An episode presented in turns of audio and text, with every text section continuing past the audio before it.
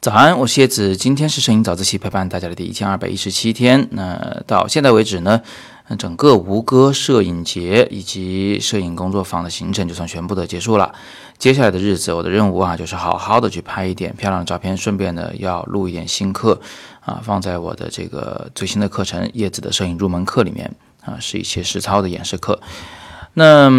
从今天开始，我就可以给大家简单的分享一些我拍摄的照片了。啊，首先呢，今天想给大家看的这一张呢，是，嗯，我在倒数第二天的晚上拍摄的。那个时候是所有的同学们啊，都跑到一个名字很有趣的酒吧，叫做 Laundry Bar，就是洗衣店吧的这么一个酒吧里边，呃，去观赏安团阿嘎塔的作品。呃，就是之前啊，在北京开工作坊，然后我和三个学生一起去上他的课的那个安团阿卡塔啊，马格南成员。那他的这个。作品呢，算是一种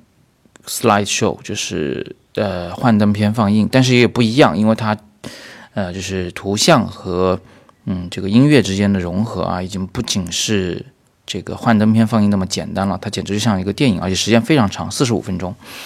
所以呢，同学们坐在下面看的啊，就是其实是非常的，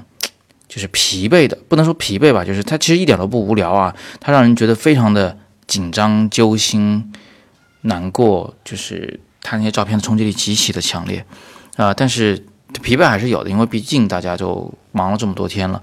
啊，在那个地方倒在那儿看 slide show。其实，呃，在这个姑娘右边有好多好多人都坐在同一个房间里面，嗯，那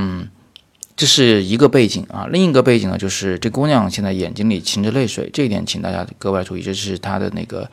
整个表情比较好的一个很重要的原因。但是呢。事实是，那因为屋子里面抽烟的人实在是太多了，在熏的，其实每个人眼睛里都噙着泪水，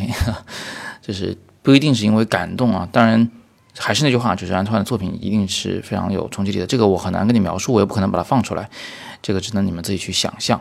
那嗯，所以有了这两个背景以后呢，你就大概知道了我是在什么样的情况下拍这张照片。其实就是因为。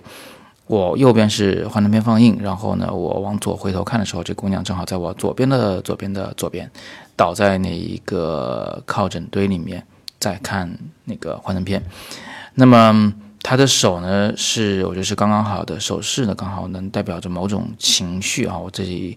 也多次跟大家强调过了，就是手是人的第二表情，除了注意脸上表情以外，一定要注意手的表情。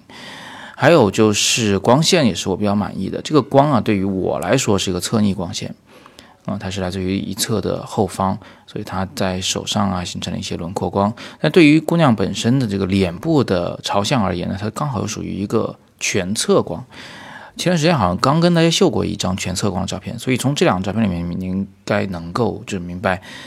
嗯，就是我们总是在说全侧光不适合拍女性。但其实真的是分时候的，在这里全色光非常非常适合。一来是还是那句话，就它强调了眉心的那一点点的皱起，就那一点点的那种复杂的情感；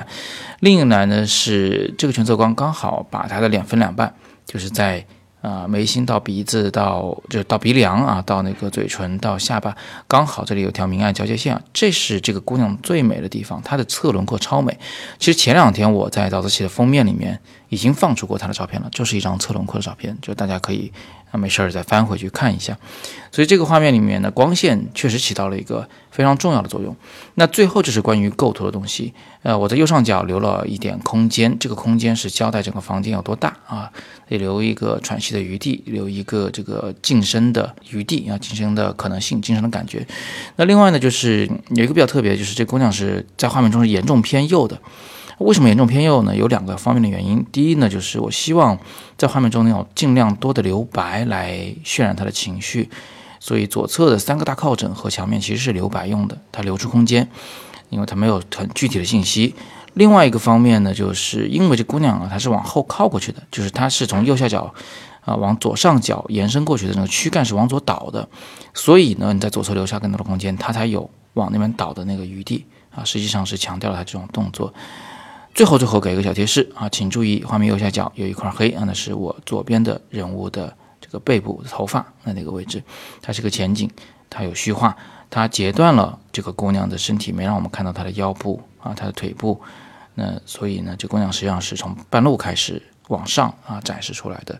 这种构图方法呢，可能会来得更浪漫，而且呢，它也更有一个近中远的距离感的区分。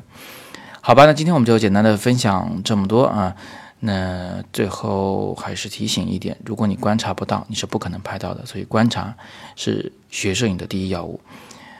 好，那我们今天就先聊这么多啊！大家如果有更多的摄影问题呢，欢迎在底部扫绿色二维码进入摄影自习室向我提问，或者呢，你也可以点击底部阅读原文来看看我的叶子的摄影入门课。今天是摄影早自习陪伴大家的第一千二百一十七天，我是叶子，每天早上六点半，微信公众号“摄影早自习”，不见不散。